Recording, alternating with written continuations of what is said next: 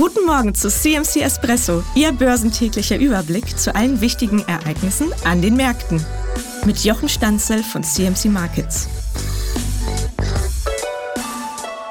Die Anleger haben sich in diese Korrektur mit fast schlafwandlerischer Sicherheit begeben, in der Hoffnung, dass am Ende doch nicht alles so heiß gegessen, wie es gekocht wird. Jetzt sehen sie ihre Fälle davonschwimmen, weil der Konflikt im Nahen Osten neben der Ukraine ein weiterer ist, der zu jeder Zeit weiter eskalieren kann.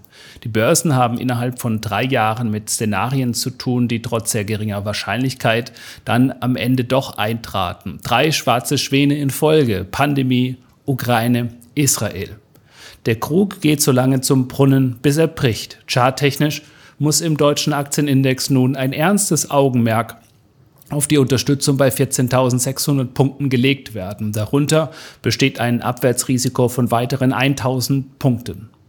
Im anderen Fall könnte das Niveau jetzt der Ausgangspunkt zumindest für eine kleine Erholungsrallye sein.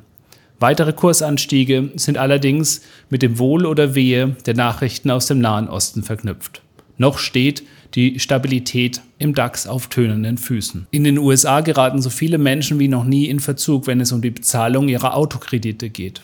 Hier wie andernorts ist der schnelle Zinsanstieg gepaart mit steigenden Preisen besonders stark zu spüren.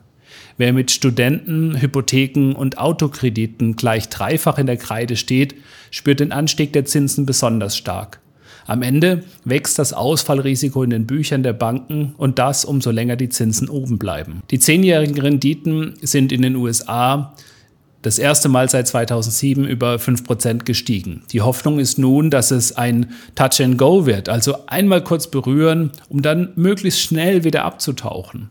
Die Märkte scheinen im Moment nicht vorbereitet zu sein für Zinsen über 5%.